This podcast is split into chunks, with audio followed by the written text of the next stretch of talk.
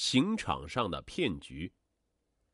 时间：二零零八年的七月二十一日，地点：新疆维吾尔自治区博尔塔拉蒙古自治州博乐市。这是夏季里的一个天气晴朗的上午，在靠近天山北路的一处偏僻的戈壁滩上，警灯闪烁，警笛刺耳，一队荷枪实弹的公安武警严阵以待。一个即将被执行死刑的年轻生命，在公安人员的押解下，双手和双脚都戴上了沉重的刑具。他身体绵软，脸色苍白，步履趔趄，几乎是被两名警察搀扶着走向刑场。他的名字叫张德月，一个只有二十八岁的年轻生命。他罪恶的灵魂即将接受法律公正的判决。这时，法官宣读完最高人民法院死刑核准书。对张德月验明正身，法警拉动枪栓，子弹上膛，准备对死刑犯张德月就地正法。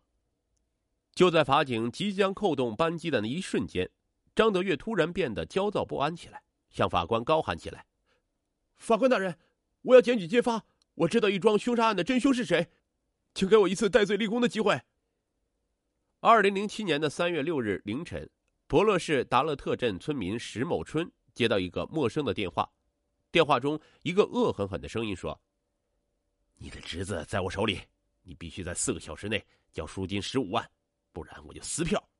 为了你侄子的生命安全，你千万不要报警。”还没有完全清醒的石某春以为这个电话是别人在跟他开玩笑，他也没好气的说：“你是不是香港电影看多了？”说完就挂断了电话。过去了五分钟，这个陌生的电话又一次响起。歹徒加重了语气，威胁说：“你侄子在我手里，如果你不拿十五万赎金救人，你侄子就死定了。”此时此刻，石某春仍然不相信侄儿被绑架，他直接回绝了绑匪，气愤的挂断了电话。间隔不到五分钟的两次电话，让石某春睡意全消。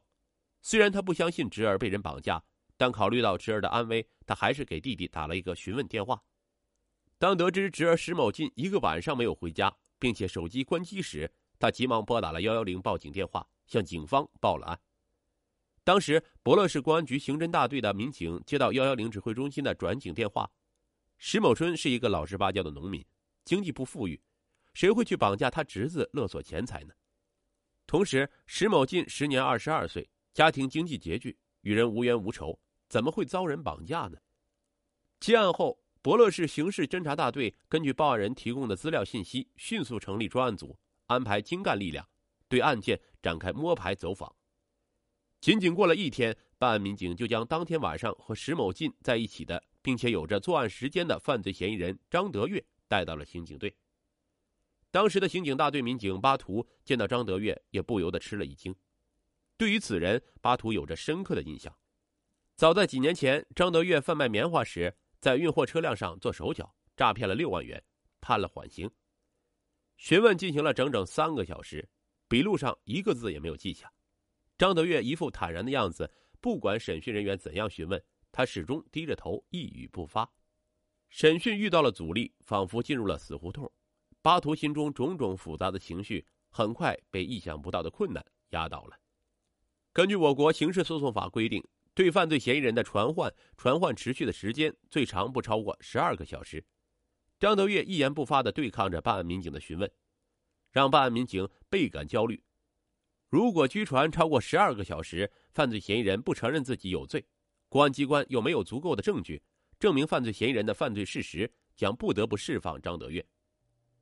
在没有获得任何犯罪嫌疑人口供的前提下，趁着问询时间没有结束。博乐市公安局刑事侦查大队副大队长王永峰带着一名刑侦技术人员赶到了犯罪嫌疑人张德月暂住的民宅。案发当晚，目击证人看见张德月带着石某进进了他租住的民宅。经过刑侦人员在房子的边边角角、大小物件上反复的筛查，在屋子里的花盆边缘上面，王永峰发现了一处低角度喷溅上去的血迹。下半夜，刑侦技术人员还在院外墙角下一堆炭火的灰烬中。翻找出几块烧焦的人骨和牙齿的残骸，刑侦技术人员从现场拿回来足以确定犯罪嫌疑人罪证的物证。巴图加快了审讯步伐，在三四个小时的时间里，询问张德月的手写笔录长达十七页，一共有一万多字。张德月是从甘肃来的一名打工仔，因嫌钱赚得太慢，经过一番精心的谋划，他决定铤而走险。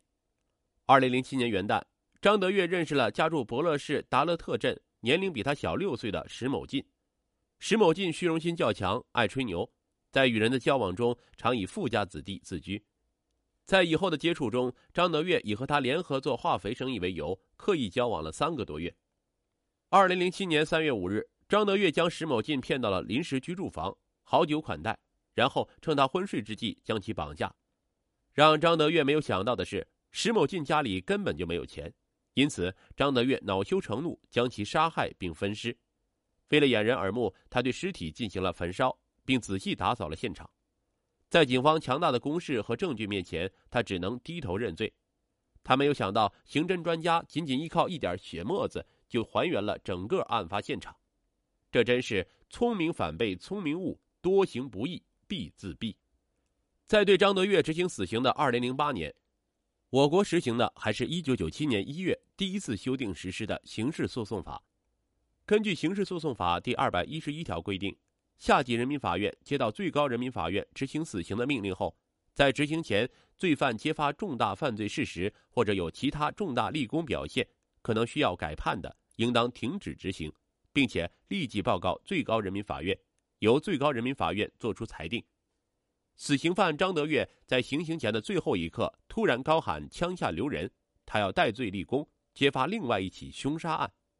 在场的执行人员很快就意识到。他们遇到了一个前所未有的情况。根据张德月的供述，二零零六年秋季，一个石棉女工杨某被人先奸后杀，尸体埋在第五师八十九团十连一块棉田的渠道里。博尔塔拉蒙古自治州中级人民法院的法官们，在与监督执行的检察官商议并请示最高人民法院同意后，决定暂时终止张德月的死刑执行。张德月供述的埋尸地点位于新疆生产建设兵团第五师公安局下辖的塔斯海肯区分局的辖区。接到案情后，刑侦支队支队长李华带领刑侦人员和勘查设备迅速赶赴现场。在张德月的指认下，刑侦人员很快找到了埋藏杨某尸体的具体位置。民警找来铁锨、十字镐等挖掘工具，开始轮换着清理现场。根据死刑犯张德月的供述。塔斯海肯区警方在掩埋尸体的引水渠里深挖了一点六米，找到了一具女尸。在尸体的旁边，警方发现了一张身份证，身份证上的主人名叫杨某。像这样一桩凶杀现场，尸体高度腐烂，并不能凭借一张身份证就确定死者的身份。如果真的像张德月交代的那样，死者就是杨某的话，为什么两年多的时间没有任何人报警找寻过这个女子呢？带着重重疑问，警方驱车赶往杨某的老家——新疆维吾尔自治区伊犁地区霍城县芦草沟乡。民警的到来让杨某的母亲李某霞猝不及防。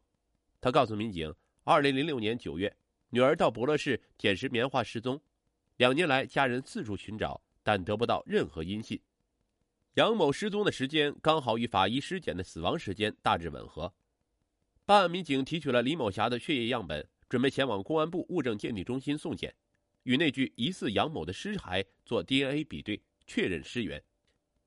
二零零八年的新疆公安部门还不能对白骨做 DNA 鉴定，只能对比检材送往位于北京的公安部。同时，另一组侦查人员对张德月进行了详细的询问。按照法律规定，张德月既要立功赎罪，就必须要如实交代他所知道的涉案内容。二零零八年七月二十二日。终止对死刑犯张德月执行死刑的第二天，博乐市中级人民法院将张德月重新收监，关押在博乐市看守所。自刑场回到看守所里，死里逃生的张德月一直努力的配合警方的审讯工作。为了能够立功赎罪，他将所知道的案情经过向警员们详细的描述了出来。张德月交代，二零零六年九月，死者杨某受雇于张德月的哥哥张某，在张某的棉花地里拾棉花。与一名青年阿杰恋爱。同年十月末的一天，阿杰告诉张德月，自己失手杀死了杨某，尸体埋在了八十九团砂石料厂的一处废弃的砂石坑里。阿杰胁迫张德月让他帮助移尸掩埋。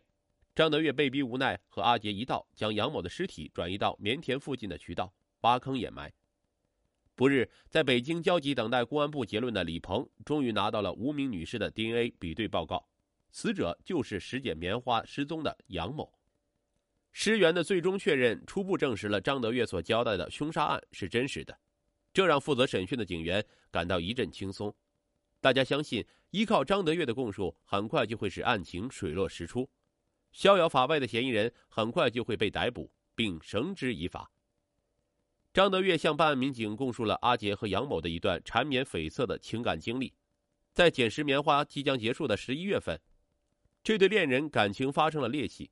最后，阿杰杀害了杨某。办案民警在审讯张德月的同时，另一队刑警开始对阿杰展开调查和抓捕。负责抓捕的警员带来了一条让所有民警都难以置信的消息：阿杰在一年前已经死了。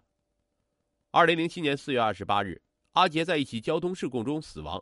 同一天，死刑犯张德月因绑架杀人碎尸案，于一个月前被关押在博乐市看守所。八十九团十连是第五师重要的产棉基地之一，也是死刑犯张德月供述的当年阿杰和杨某恋情开始的地方。在八十九团郊外的一间废弃的民房里，刑警大队大队长赵文曾带领队员勘察过，但是案发已经过去整整两年，在那里没有提取到什么有价值的物证。民警李鹏接受了新的任务，开始了摸排走访工作。经过民警的详细调查，种种证据显示。阿杰并不具备杀害杨某的可能。张德月案发被警方羁押一个多月后，阿杰死于非命。张德月在看守所是不可能知道阿杰死亡信息的。那么，张德月在监所关押期间是通过什么渠道得到阿杰的死亡信息呢？因为阿杰的死使这起原本比较简单的案情变得更加扑朔迷离。民警李鹏在调查走访中得到了一个令人难以置信的消息。使整个案情出现了转机。当年，据知情人士透露，阿杰和杨某两人只是一般朋友。杨某在八十九团十连采摘棉花，和户主人张德月的哥哥张某的关系比较密切。张某对杨某的生活起居格外的关照。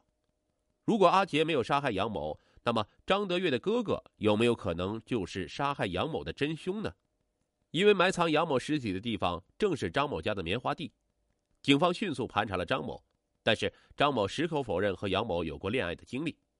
再次面对警方提审的张德月突然一反常态，一句话也不说。他表情压抑，目光呆滞，也没有先前提审时那么兴奋了。案件的侦破工作陷入停顿，似乎进入了死胡同。二零零八年八月底，杨某被杀案陷入僵局的第四十天。经上级公安机关研究，决定指派刑警支队副支队长张毅负责接手死刑犯张德月的审讯工作。这一天，在张毅的授意下，李鹏和同事来到了伊犁霍城县芦草沟乡杨某的家。民警在杨某居住的房间里一个纸盒里发现杨某的大量信件，写信人不是别人，正是张德月的哥哥张某。从张某给杨某的信中可以肯定的说，两人之间属于恋人关系。杨某的母亲感到非常意外，因为早在两千年，年仅十八岁的杨某跟随母亲来到张某的棉花地里拾棉花。张某试图追求杨某，但都遭到了杨某母亲的极力阻止。在那次拾棉结束之后，杨某跟着母亲回到了伊犁霍城芦草沟乡。然而，张某和杨某竟然一直偷偷谈着恋爱。这段维系了多年的隐秘恋情，在二零零三年的一天突遭变故。在杨某父母的张罗下，她嫁给了同村的一位老实巴交的村民，而张某在一年之后也结了婚。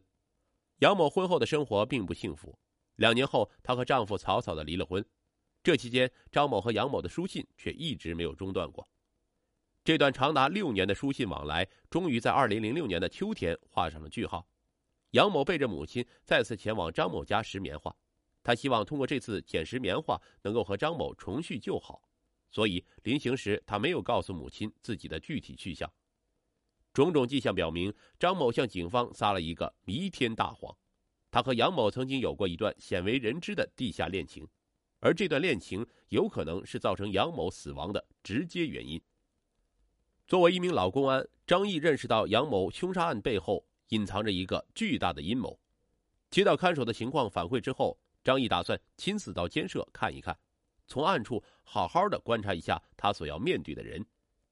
张毅等人翻看了与张德月在放风时可能会接触到的每一个在押的人员，功夫不负有心人，张毅看到了一个叫柯某的名字，与张德月死亡的阿杰过去认识，在一次放风的时候，柯某碰到了张德月，无意中将阿杰死亡的消息告诉了他。